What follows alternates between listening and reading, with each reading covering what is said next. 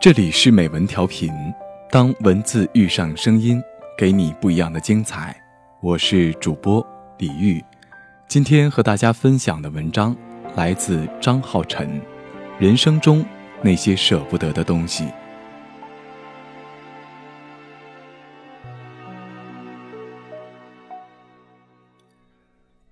人的一生会拥有太多的东西，但衣柜的容量有限。抽屉的容量有限，心的容量也有限，所以需要经常腾空一些位置，让新东西进来。但有些人，衣服穿旧了，东西用坏了，都舍不得丢，心里实诚地放着一个人，容不得虚掷。舍不得先生说：“东西和人一样，待在身边久了，自然就处出了感情。”四岁那年，舍不得先生把我从四川达州的小县城接到了成都，那是我第一次离开父母，也是我第一次看见城市的样子。舍不得先生的公司给他配了一套房子，门前有一排密密麻麻我叫不上名字的花。那时我在屋里的大理石地板上打滚，趴在窗棂上看天，感觉云是可以摸到的，空气。也都是香的。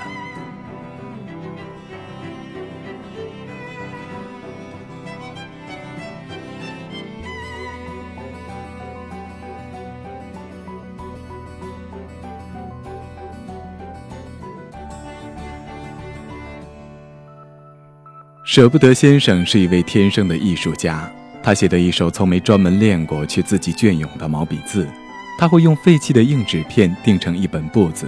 写上字给我当生字卡，以至于我在上小学一年级的时候就已经认识了几百个汉字。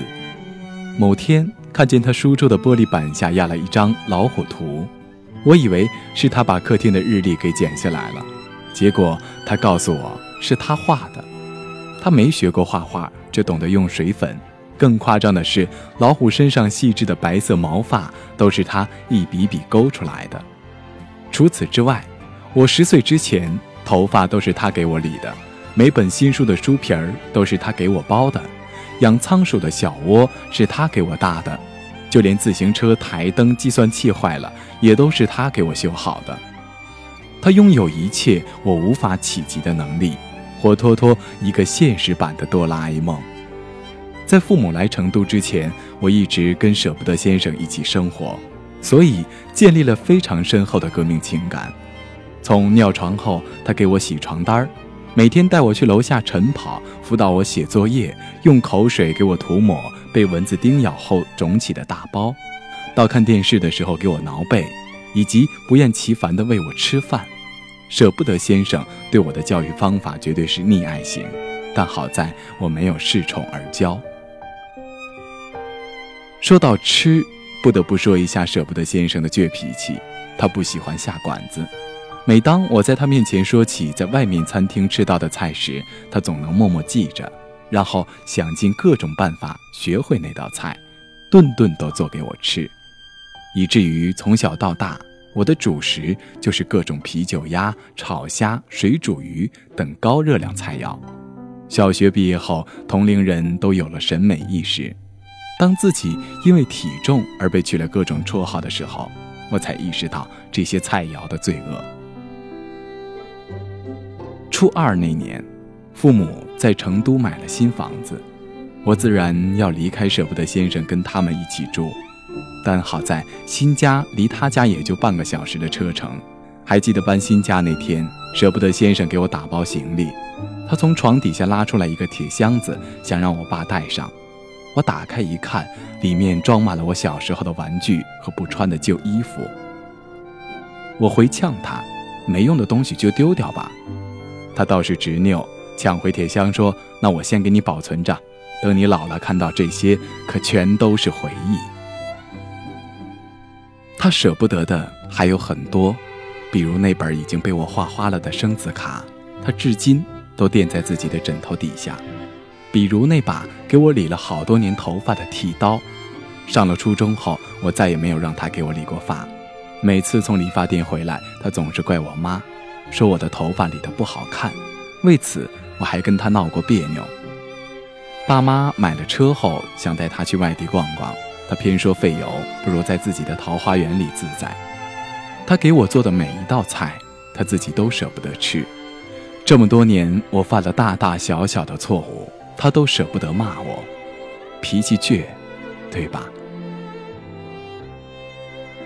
高三那年是我的黑暗奋斗期，我每天只睡五个小时，疯狂背书。舍不得先生怕我妈照顾不好我，便每天走几公里路来我家给我做饭，让他在我家睡，他不肯；开车去接他，他也不愿意。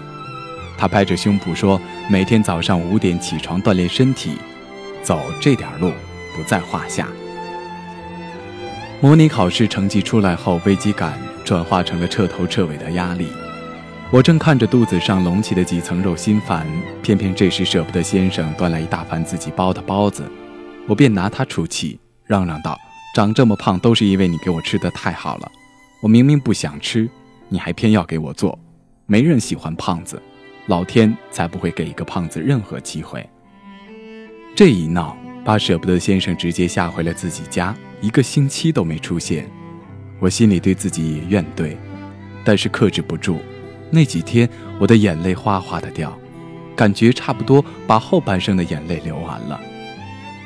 后来，一位朋友的外公去世，我在葬礼上看着宾客围着水晶棺里的老人转着圈默哀，心里一下子就慌了，跑回舍不得先生的家，狠狠地向他道了个歉。我的高考成绩还算理想。还记得刚上高三的时候，家人就讨论过报考志愿的问题，他们几乎一致建议我留在成都，唯独舍不得先生高调支持我去北京。填志愿之前，他专门找过我，语重心长地告诉我哪座城市才能装得下梦想。他说自己年轻时在战场上立了功，回来就被派到北京，他喜欢那座城市，事业也顺风顺水。但为了把一家人的户口从村里迁到城市来，他不得不回了四川。在惊讶他居然有这段经历之余，我故意说：“你舍得让我一个人去北京啊？”他说：“舍不得呀，但也没办法，总觉得欠着你。我知道你怪我从小太宠你，把你绑得太紧，你心里一定是怨我的吧？所以走了也好。”去看看外面的世界。听到这儿，话不多说，我抹了一把眼泪，就抱住他的脖子一顿哭，觉得自己越是被给予太多爱，越是不着调的埋怨。最后，我还是去了北京，但心里暗自起了誓，一定要把舍不得先生拽上飞机，让他回一趟北京。我到北京的第一年挺顺利。工作和写书都风风火火的，听我妈说，舍不得先生几乎走到哪儿都随身带着我的书，尽管他根本看不懂，但他还总是装模作样的拿着放大镜来回读开头那两行，高度总结出这是在讲年轻人的爱情故事。放假回去的时候，特意掀开他的枕头看了看，那本生字卡据说是被我弟弟撕烂了。取而代之的是我的书。我说他把书压在枕头底下睡觉不舒服，他偏要放着，我只好哭笑不得的又给了他几本，把枕头垫平。看着家里被他补过好几次的皮沙发，用了几十年的玻璃柜，书桌下面那幅褪了色的老虎图，就如同岁月好像没流逝，我还是当年黏着他的小孩。我跟朋友聊起他时。我说他这一生舍不得太多东西，唯一舍得的，就是让我离开他。我跟舍不得先生靠电话联系感情，起初是隔天打一次，后来我的工作渐渐繁忙，他打来电话的时候，我不是在开会，就是在忙，到现在变成一周一次，时间久了，每次的话题都是围绕着身体好不好，工作忙不忙，吃的好不好。于是我便失去了耐心，连那一周一次的通话都觉得麻烦。只是他每每在挂电话之前的那句“我听听你的声音就好了”，又总是触到我的神经，然后我又会在心里把自己骂上一万遍，好像总是这样。有了自己的世界后，亲情需要被随时提醒。看见故人去世，才感叹亲人老了，要多多陪伴；看见一段文字或听了一首歌，才会幡然醒悟自己对家人是不是不够好。或许，我们只有真正失去了。才会懂得那些一辈子舍不得的人心里的担忧和怅然。